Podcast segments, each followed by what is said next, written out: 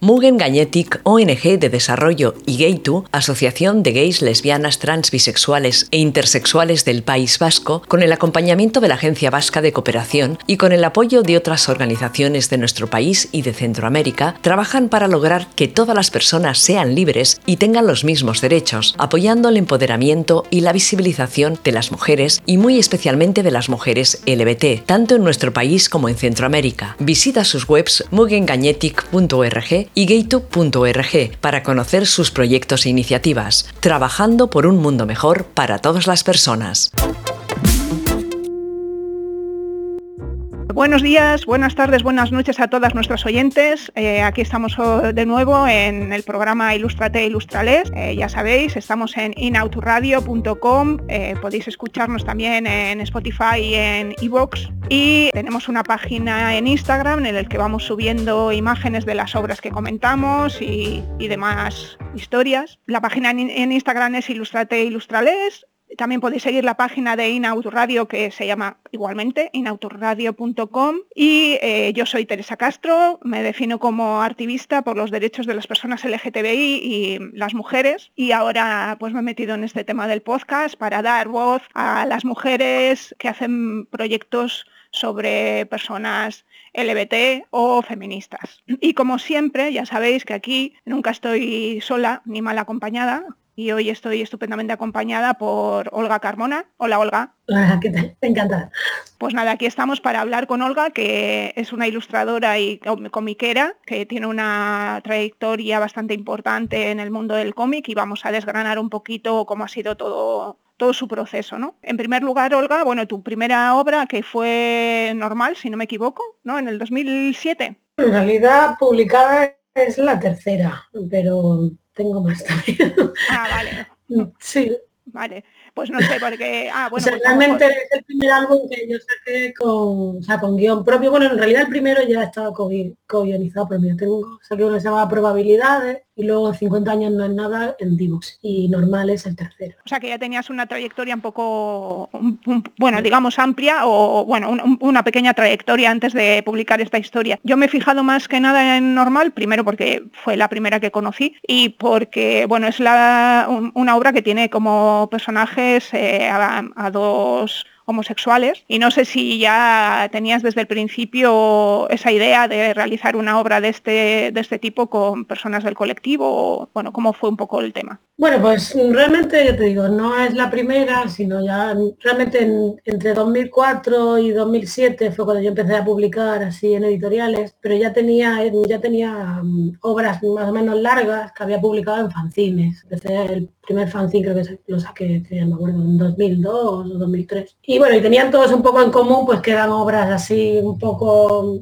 más o menos autobiográficas, bueno, no autobiográficas, sino bueno, sobre temas de, lo que influenciaba por el slice of life, que se llevaba mucho, lo que me gusta mucho, que es un poco una historia muy cotidiana, muy de, tu día a día, entonces son obras ambientadas en un ambiente universitario, bueno, pues un poco el ambiente en el que yo me movía en esa época.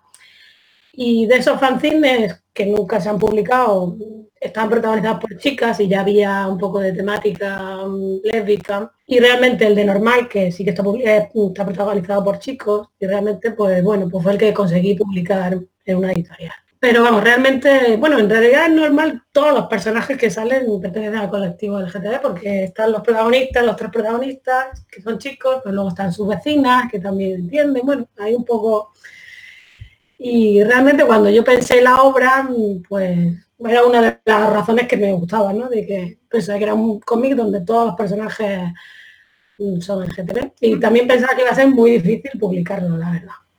¿Y cómo surgió, cómo surgió la oportunidad de publicarlo? Pues bueno, yo realmente lo, creé haciendo con capítulos pequeñitos, si te fijas están hechos en capítulos de nueve páginas, pensando, bueno, pues a lo mejor consigo en alguna revista publicarlo, cuando todavía había revistas, porque ya tampoco hay revistas, pero bueno. Pero bueno, tuve suerte porque realmente cuando en 2005 fue, bueno, se empezó el matrimonio homosexual, cuando se cambió la ley, pues sí como un pequeño boom de cómic gay, más bien de chicos, estaba publicando, por ejemplo, Sebastián Martín, David Cantero. Entonces, bueno, con ese pequeño boom que hubo, D-Books se animó un poco en ese, a coger esa corriente que estaba haciendo sobre todo la cúpula. Y como ya había publicado con D-Books, 50 años no es nada, pues conseguí fue bastante natural de que le gustó, le gustó el proyecto y, salió. Pero realmente, bueno, no es nada fácil publicar una obra, pues eso, donde todos los protagonistas sean LGTB y menos en, una editorial así grandecita. No es tan fácil. Lo que pasa es que, bueno, hay veces que muchas veces está en el sitio adecuado, ¿no? Un poco. se cuadran los círculos, ¿no? Y estás ahí en el momento y en el lugar oportuno y cuando de repente tienen como esa necesidad, ¿no? De cubrir esa, esa parte que no tienen en su catálogo. Claro, sí. Y realmente sí, mucha gente me ha dicho, es raro que el cómic sea como de chicos, que sea tu primera obra, que es verdad que fue de las primeras cosas que saqué, pero bueno, en realidad ya te digo que no era ni la primera, sino que viene ha sido, ha sido como un poco la que más se ha visto de las cosas que yo hacía en esa época. Eh, la verdad es que le tengo mucho cariño a ese álbum, la verdad que sí, porque es muy personal y lo vuelvo a releer y me sigue gustando bastante. Si hubiera estado protagonizado por chicas, ¿crees que hubiera podido ser publicado? Pues no sabría decirte, la verdad es que no lo sé. Igual a lo mejor no hubiera sido tan fácil, no lo sé. Ya te digo que yo creo que salió un poco por eso, porque hubo ese tirón ahí de que había en ese momento muchos autores que están sacando ese tipo de obras y no sé. No, lo que pasa que aquí siempre comentamos ¿no? en el programa que, es verdad que, las lesbianas, bueno, vamos a generalizar, las lesbianas no leemos cómics y es verdad que realmente hay una especie de, mini mercado para los chicos gays que leen cómics, porque los que has nombrado tú, Sebas Martín y David Cantero, tienen su público, venden, eh, las, las editoriales les publican, pero en chicas no tenemos nadie similar, ¿no? O sea, no tenemos, no tenemos esa base. Sí, también yo, por ejemplo, luego colaboré con David Cantera en un par de recopilatorios que él hizo, así de historias cortas, y realmente eran todos chicos. ¿eh? era, estaba, yo y había otra, otro par de autoras, pero vamos, que sí, era bastante complicado. Y también hay que, hay que ver que en esa época, eh, a principios del 2000, todavía estaba un poco los coletazos de cuando existía el Kiss Comics, había como pues el rollo este de, mm, de cómic gay, más bien erótico. Erótico, Entonces, bueno, yo creo que también la escena era bastante diferente a como es ahora, ¿no? Ha cambiado bastante. Pero bueno,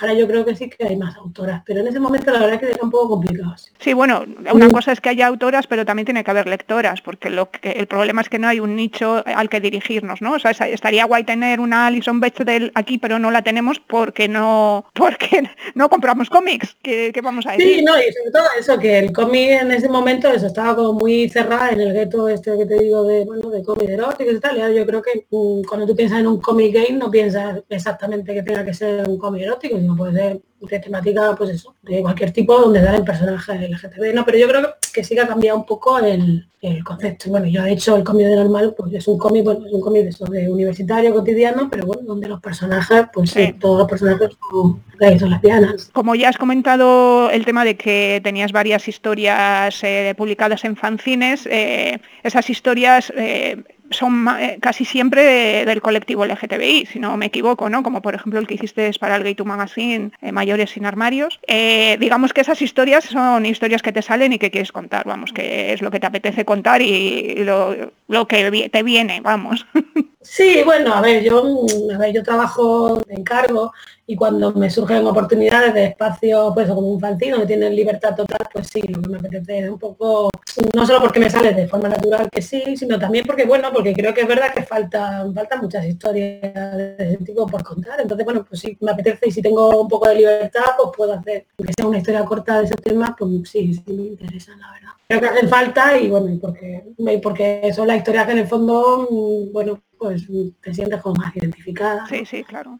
Acabas de comentar ¿no? que tú también trabajas por encargo, entonces esta pregunta ya se la, solo, se la, se la he hecho a algunas otras autoras que han estado aquí, ¿no? Si eres capaz de de rechazar un trabajo porque no entra dentro de, tu, de tus perspectivas o de tus, de tus valores o, si te has visto alguna vez en esa, en esa situación. A lo mejor no te ha pasado nunca y, y no has tenido ningún conflicto, ¿no? Pero bueno, imagínate que el PP te, o peor Vox te manda, te dice, venga, vamos a hacer un cómic para que, que nos cuentes que los de Vox son súper amigos de los homosexuales. Bueno, a ver, yo realmente, bueno, sobre todo he trabajado en el ámbito de, cosas educativas, he hecho mucha ilustración de, educativa y también de cómics también, pero sí, sí que intento mantener una línea un poco coherente con las cosas que a mí me apetecen. Evidentemente hay algunos trabajos que son como más alimenticios, pero siempre una cosa que, bueno, que no te, no te suponga lo que me está contando Bueno, y de hecho es, un poco lo que estoy intentando, ¿no? Dentro de, bueno, de que mantener siempre como un 50% de cosas de encargo, un 50% de más, que son más de cómic, que más personales. en cómic igual, cuando me llega un proyecto de, a veces te llega un guionista que te manda cosas, pues bueno, intento que sea algo que, por lo menos tenga un poco de afinidad conmigo, porque bueno, vas a trabajar un montón de horas y tiene que ser algo que te, que te apetezca hacer. Pero sí, sí que lo tengo en cuenta, porque necesitas muchas horas y que tienes que sentirte a gusto con lo que estás. O sea, que alguna vez sí que has tenido que rechazar algo o no te has visto en esa, en esa tesitura porque siempre te han eh, ofrecido cosas. Bueno, tanto como rechazar, no, pero bueno, sí que me han llegado a lo mejor guionistas con obras pues que no me interesaba. Entonces, bueno, me todo pensando eso, porque hacer un álbum de cómic, pues a lo mejor es dedicar uno o dos años de tu vida a hacer una obra. Tiene que ser algo que por lo menos te atraiga de alguna forma, ¿no? Sí que he trabajado con, guionistas, con chicos, y bueno, por ejemplo, ahora acabo de sacar Lady Enigma, que es un cómic que no tiene nada que ver así con... Pero bueno, sí que hay una protagonista femenina, y bueno, está ambientado en la isla de la Victoriana, que es un proyecto que me gusta, entonces bueno, pues por ahí me interesa, pero si, si puede ser un proyecto que vaya con mis intereses, pues mejor. Mejor, claro. Bueno, y llegamos a Comando Malva, que no es que sea tu última obra, como ya has dicho, ¿no? Pero digamos que yo creo que sí que, bueno, me, puedes rebatir, ¿eh? Si quieres, pero sí que creo que es de tus obras la más conocida. desde luego la que yo tengo pone segunda edición, con lo cual, pues ya vamos bien. ¿No? Quiere decir que no se han vendido, se ha vendido. Y bueno, no sé, eh, te puedo preguntar muchas cosas, pero cuéntanos un poco cómo fue el proceso de entrar en este proyecto. Vale, bueno, pues realmente eh, yo conocía la editorial de Bigotes, la verdad que me, gusta mucho la, línea que tiene, a Pilar Berber un poco, así los medios y tal. Y la verdad que cuando me, escribió un email mm, diciendo que, estaba buscando una dibujante de Granada, yo justo en ese momento estaba viviendo en Bilbao, pero sí, soy, no, yo soy de Granada, vamos, de donde tú quieras, soy, ¿no? Sí, bueno, y realmente, bueno, pues sí que quedamos en Granada, nos vimos un par de veces y bueno, pues la verdad que, que muy bien, la verdad que tengo, mucha sintonía en, todo, la verdad que fue una relaciones estupendas porque ya te digo tenemos mucho, prácticamente estamos de acuerdo en, todos los parámetros del libro. Y bueno, y realmente es un proyecto que tenía Pilar, que ella quería hacer un cómic. Desde el principio lo tenía claro, porque mucha gente me ha dicho, pero es una novela que se ha adaptado. No, iba a ser un cómic desde el principio. Y bueno, yo creo que realmente cuando Pilar sacó, bueno, ha sacado Violación y Venganza, que fue la anterior, pero la, obra que más éxito tenía en Dos Bigotes eh, a, Virginia le gustaba Vita, sobre Virginia Woolf, la tengo aquí, sobre la relación entre Virginia Woolf y Vita Santileves, que, que es una relación, relación mítica en el, bueno, en el mundo lépico y en el literario también. Y bueno, el libro, si, si lo lees, eh, hay una primera parte que es como una especie de, de epístolas un poco creadas por Pilar. Luego una segunda parte es como una especie de apéndice hecho como para un público adolescente con un lenguaje como mucho, muy cercano y muy, muy más, más fácil de entender. Y yo creo que es un poco es el germen de Comando. Era hacer una historia en formato cómic precisamente para llegar a eso, a un público pues, pues, un poco más joven y es casi un manifiesto feminista que trata mm, prácticamente todos los temas y todas mm, las vertientes del feminismo, pero hecho de una manera muy ágil. Entonces yo creo que va un poco, un poco por ahí. Entonces, ¿qué te iba a decir? Eh, digamos que Pilar ya tenía un preacuerdo con dos bigotes, o sea, digamos que o sabía que se le van a publicar, porque claro, al final es una autora de la, editorial, y bueno, te buscó a ti porque le cuadrabas con, el estilo o como... Exactamente, sí, sí, ellos tenían ya claro de que lo iban a sacar en dos bigotes y estaban buscando una dibujante. Y bueno, sí que es verdad que ella también ha trabajado como publicista, había hecho cosas de storyboard. Realmente, a ver, aunque no había hecho nunca un guion de cómic, pero tampoco tuvimos que cambiar tanto. La verdad que fue, bastante fácil dentro de, dentro de que, son 200 páginas de, libro. Sí, bueno, ahora entramos en eso, porque, bueno, ya has comentado tú que eso, que Pilar sí que tenía algo de experiencia. Yo pensaba que no, que no sabía nada, pero bueno, o sea, no sabía nada, que fatal, no, es decir, no sabía, no sabía eh, nada de hacer un guion de cómic.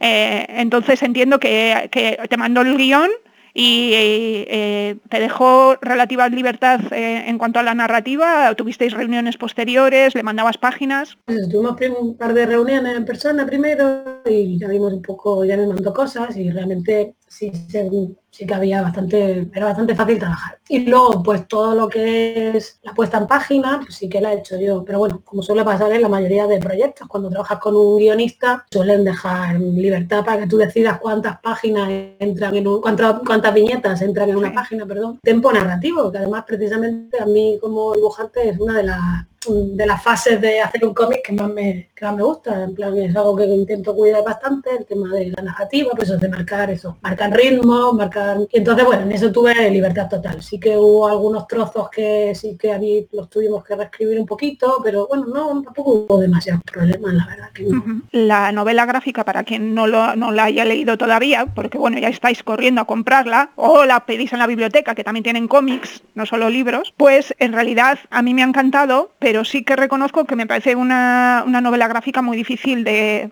contar, porque se trata prácticamente de una, una conversación larguísima, dividida en trozos en diferentes días y, con diferentes ámbitos y demás, y luego recuerdos. Entonces la acción, hay muy poca acción, la, acción se, queda un poco en los recuerdos, ¿no? o en lo que cuentan las, en las conversaciones. Entonces supongo que para hacer dinámico todo eso, fue la marinera. O sea, el, cómic está muy bien y es muy dinámico, pero sí que dices, joder, qué cantidad de información, qué cantidad de texto, eh, y encima eso que no hay grandes acciones, ¿no? Sí, la verdad que fue bastante reto por, justo por lo que estás diciendo, porque además ella tiene un estilo que, bueno, pues eso, que viene un poco de, lo que hacía Virginia Woolf, que básicamente una corriente de pensamiento que va, va hablando, entonces realmente no, no había mucha acción, como dices. Entonces, bueno, pues lo primero que hice fue eso, intentar sacar todo lo posible, lo más visual posible que había ahí, entonces, bueno, pues jugamos con, alguna, con algunos recursos, como en algunos momentos vemos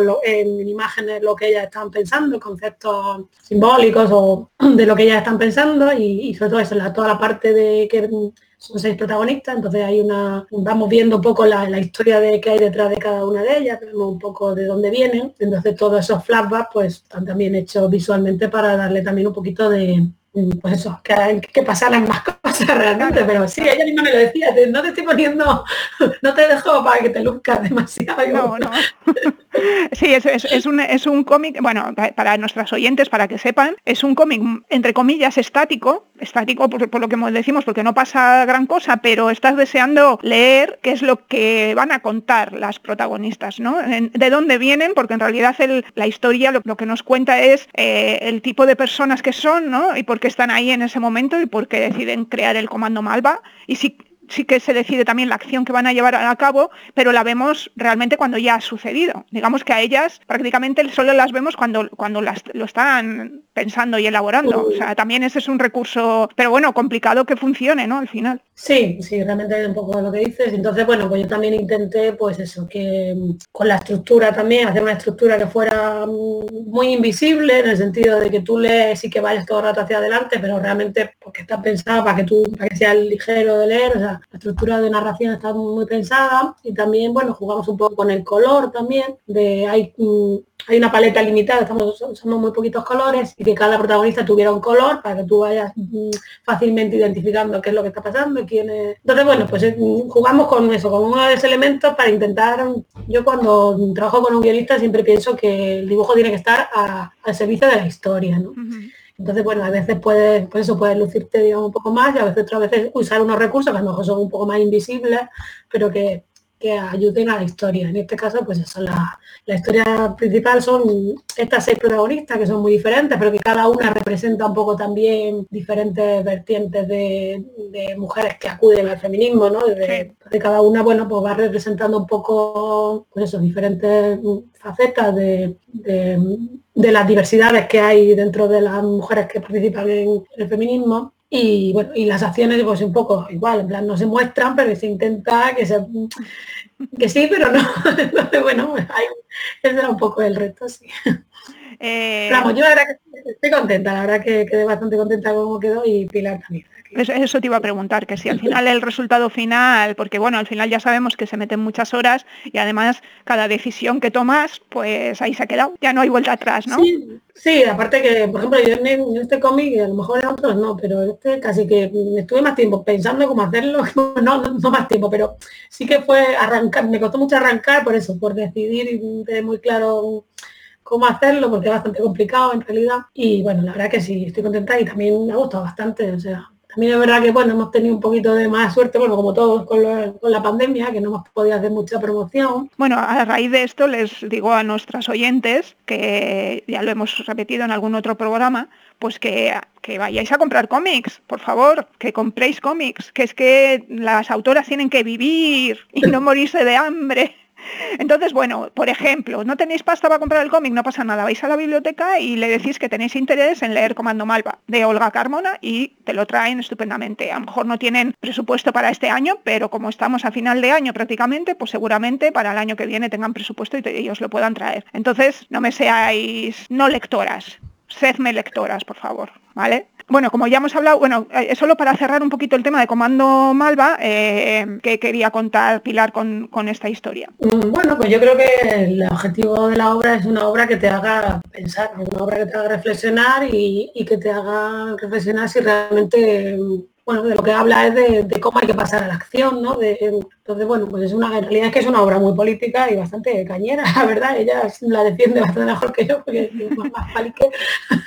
yo creo que, que, lleva a cabo uno de nuestros, digamos, nuestras fantasías como feministas, ¿no? Que es el hecho de, venga, vamos a hacer algo. No solo vamos a... Sí, que no se quede solo en, hablar. No, vamos solo a, contarnos a nosotras mismas lo que ya sabemos, ¿no? A debatir con nosotras mismas cosas que nos preocupan. No, vamos a ver que esto se vea en la sociedad. Y entonces, bueno, pues es como una, utopía, ¿no? El hecho de vamos a crear un comando, vamos a realizar una acción que no sea solo manifestarnos, vamos a hacer algo más, ¿no? Eh, entonces, bueno, yo creo que es, una obra súper política, súper interesante, que además, lo que dices tú, muestra a un abanico de mujeres de diferentes procedencias, con diferentes eh, problemáticas, que además estás deseando saber, está muy bien contado el hecho de que estás deseando saber de dónde vienen esas mujeres, qué les ha pasado, por qué están ahí, ¿no? Eh, alguna, alguna se identificará contigo, tú te identificarás con ella y otras pues, son totalmente diferentes a ti, pero son mujeres que puedes conocer en, cualquier ámbito que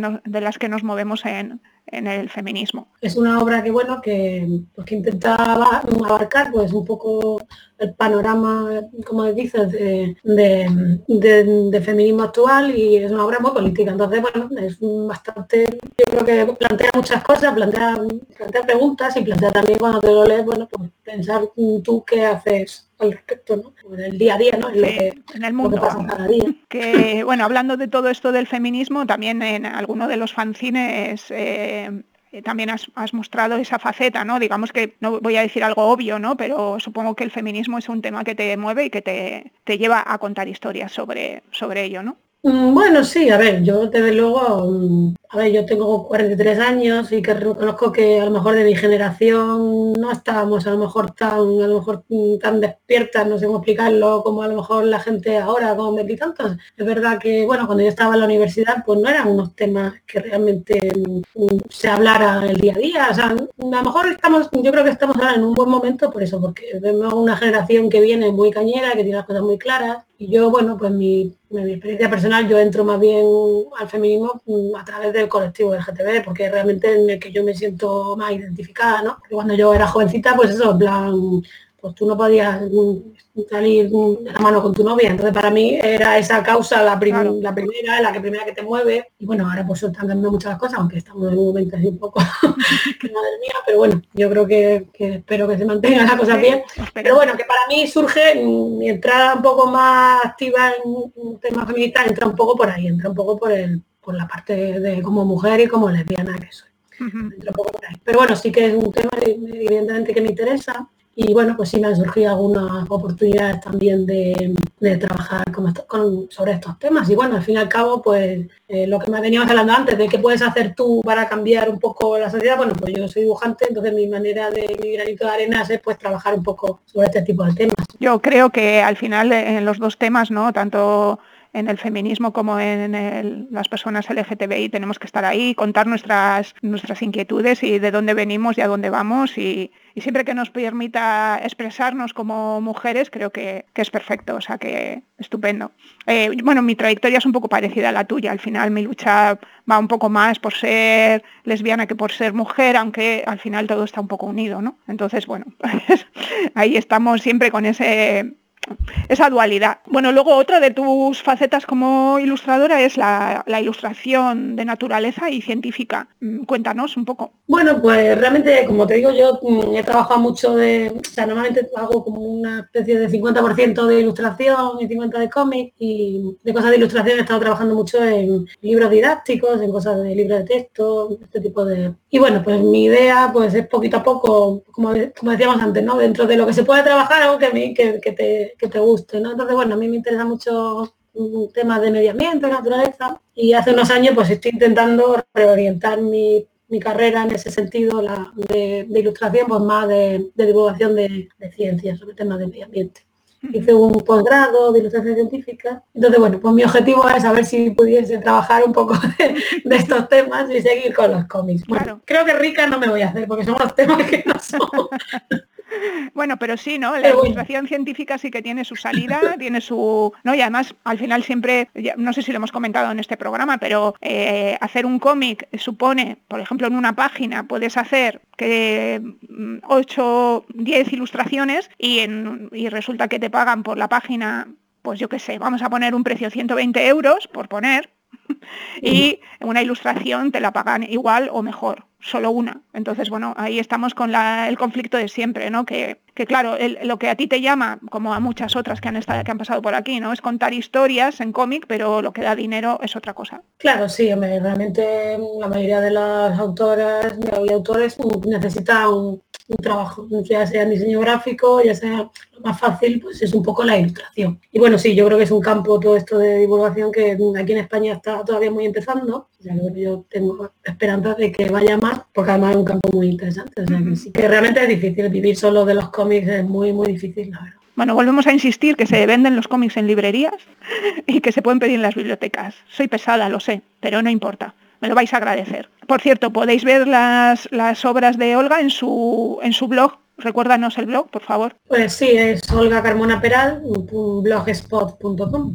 Y ahí tengo, pues, voy poniendo un poco de, todas las cosas que, que he ido publicando, así. Y luego también tengo cuenta en Twitter y en Instagram, que es Olga C. Peral. ¿vale? Para que las sigáis todas y todos, ¿vale? Que también habrá chicos que nos escuchen, espero. Con respecto al tema de la, de la ilustración científica, digamos que también supongo que tienes como un, un corazoncito, ¿cómo se dice?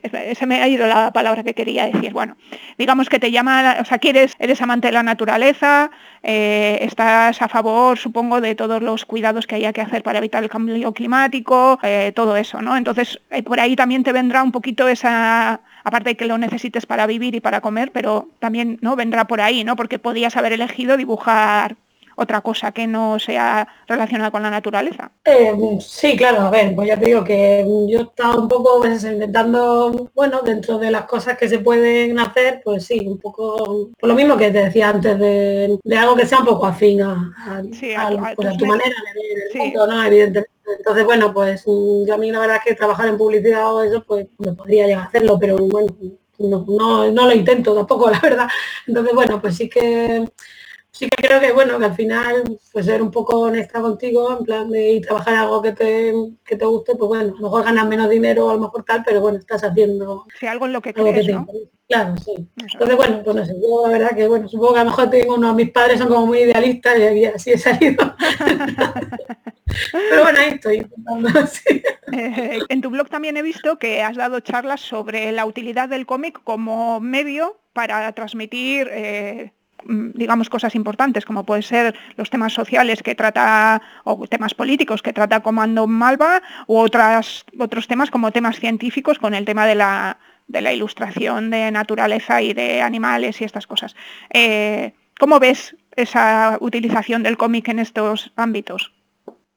Pues yo la verdad es que, mm, vamos, en la de las charlas la verdad es que este año hemos hecho, bastante porque es algo que, gusta mucho y que realmente yo creo que tiene muchas posibilidades para trabajar en aulas y con, chicos, con adolescentes.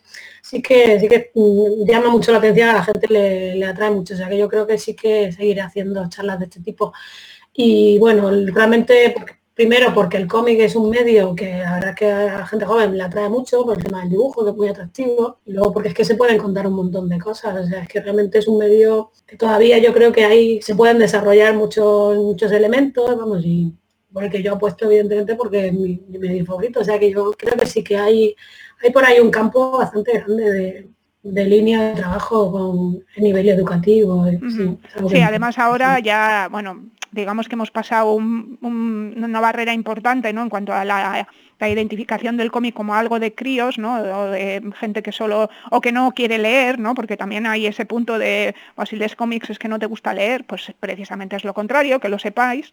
Normalmente las que leemos cómics también leemos mucha, mucha literatura de todo tipo. Y bueno, digamos que yo creo que ha habido un salto cualitativo en ese aspecto, pero todavía queda mucho por hacer, porque en muchas bibliotecas por sé, no, no es en el caso de, San Sebastián donde yo vivo, pero sé en algunas bibliotecas no hay cómics. Sí, a ver, yo creo que también estamos en un momento de que se está ampliando, está realmente cambiando la cosa, sobre todo también está empezando a ver, pues en el ámbito académico se empiezan a contar los cómics también para la hora de hacer investigaciones, las bibliografías, se, empiezan a hacer artículos sobre, sobre cómics, realmente yo creo que se está ya normalizando, digamos, que un cómic es como un libro, es que en realidad está en el mismo nivel, aunque sea un medio un poco diferente, porque no es exactamente igual. Pero sí, yo creo que estamos en un buen momento. Entonces, falta un empujoncito final, yo creo que, pues eso, que realmente el tema lo que, que tú comentas de las bibliotecas es muy importante. Si realmente desde la biblioteca se compraran más cómics, mm, no solamente sería estupendo para la,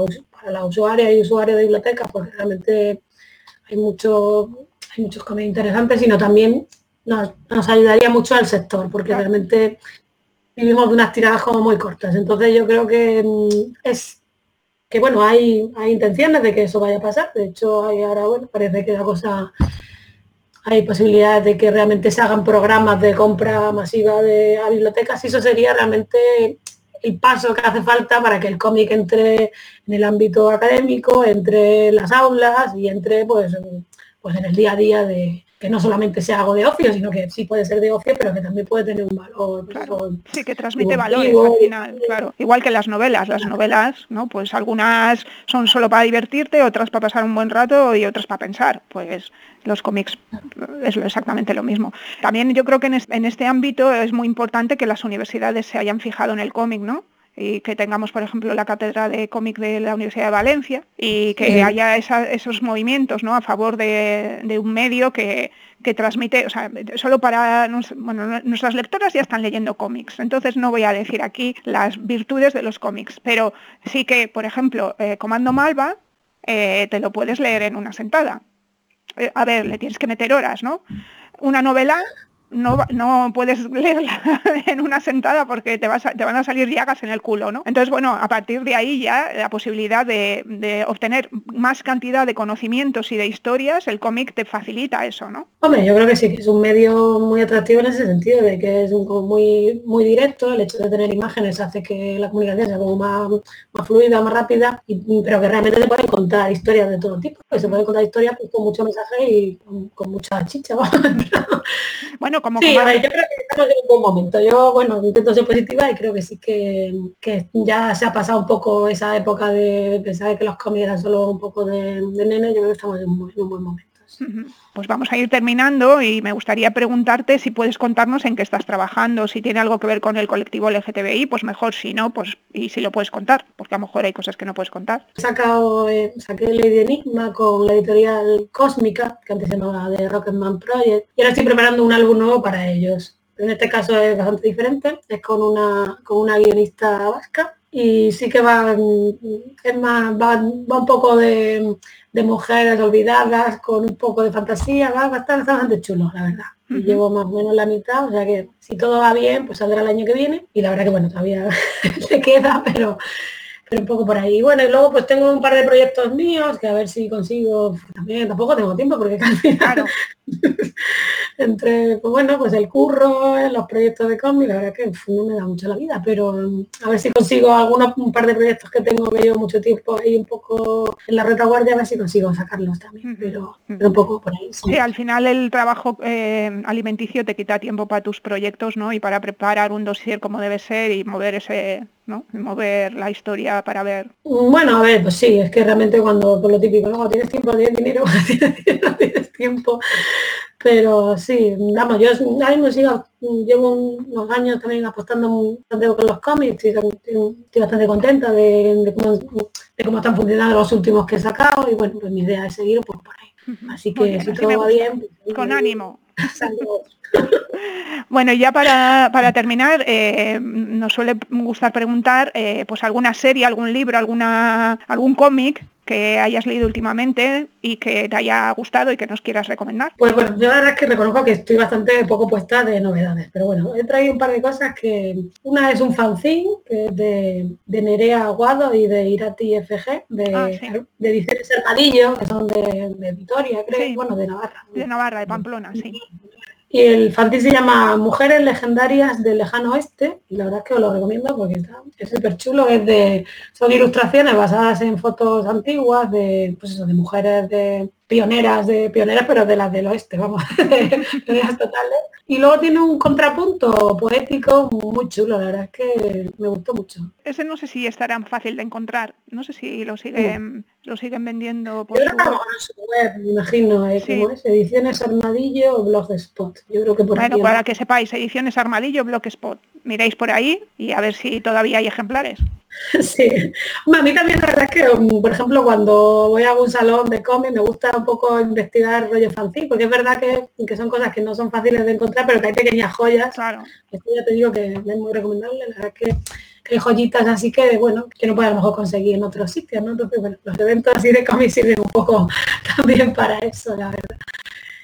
Y bueno, también me traído, que luego me da cuenta que en realidad tiene bastante que ver, eh, La Nueva Mujer, eh, relatos de escritores estadounidenses del siglo XIX, que es un de dos bigotes y el prólogo es de Gloria Fortune y es un, pues es un, son de varias autoras bastante desconocidas, americanas, porque yo la verdad es que soy muy fan de la literatura del XIX, más bien inglesa, me gusta mucho, la verdad, bueno, las clásicas así, la Bronte y todas estas que me encantan. Y bueno, y estas son americanas, pero la verdad que me, me llamó mucha atención por eso, porque son como, tienen hay algunos unos puntos de vista bastante diferentes a lo, que se ve. Entonces, bueno, esta es la, recomendación. Para nuestras oyentes, la nueva mujer de Editorial Dos Bigotes. ¿Vale? A ver, ¿habéis apuntado todo, chicas? Si no, ya sabéis, lo podéis volver a escuchar. Eso es lo bueno. Pues nada, Olga, no sé si quieres comentar alguna cosa más o nos hemos dejado algo en el tintero que te parezca interesante sobre tu trabajo, sobre ti o lo que, no sé. Bueno, no, yo creo que, está bien y bueno, pues simplemente puedo darte la gracia y la verdad es que el podcast que haces es muy interesante y también dar voz a, bueno, pues autoras que, que yo creo que es, un poco como reunirlas, ¿no? Así las tienes todas juntas y es más fácil de, localizar. sí, sí, porque si te, das, si te das cuenta hay un montón de podcasts, eh, bueno, un montón, tampoco hay millones, pero bueno, hay varios podcasts de cómic en, eh, en la red, pero muy pocos, por no decir ninguno, es exclusivo de mujeres y exclusivo de contenido LGTB y feminista. Entonces, bueno, esa es nuestra por eso hemos nacido, ¿no? Al final, eh, para dar voz a, todas estas autoras, a vosotras que estáis haciendo eh, cosas súper interesantes, que eh, si no damos voz pasan desapercibidas porque el mainstream es como es y al final solo se vende el manga y, y Spiderman y bueno, hemos pasado esa época y tenemos que ver que el cómic abarca un montón de temas, un montón de cosas que son súper interesantes y yo creo que este podcast ayuda a que la gente reconozca eso. Y nada, pues muchas gracias por aceptar estar aquí conmigo. Espero que hayas disfrutado de la entrevista como yo. Eh, recordad eh, las redes de Olga. Recuerda, Olga, porque yo no me acuerdo. Eh, sí, pues es mi blog es Olga Carmona Peral blogspot.com y luego en Twitter me podéis buscar por Olga guion bajo C Peral y en Instagram también.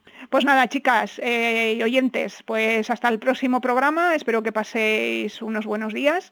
Y nada, pues a leer cómics, que es lo que tenéis que hacer. Venga, hasta luego, Olga. Venga, Mugen Gañetic, ONG de Desarrollo y Gaytu, Asociación de Gays, Lesbianas, Trans, Bisexuales e Intersexuales del País Vasco, con el acompañamiento de la Agencia Vasca de Cooperación y con el apoyo de otras organizaciones de nuestro país y de Centroamérica, trabajan para lograr que todas las personas sean libres y tengan los mismos derechos, apoyando el empoderamiento y la visibilización de las mujeres y muy especialmente de las mujeres LBT, tanto en nuestro país como en Centroamérica. Visita sus webs mugengañetic.org y gaytube.org para conocer sus proyectos e iniciativas, trabajando por un mundo mejor para todas las personas.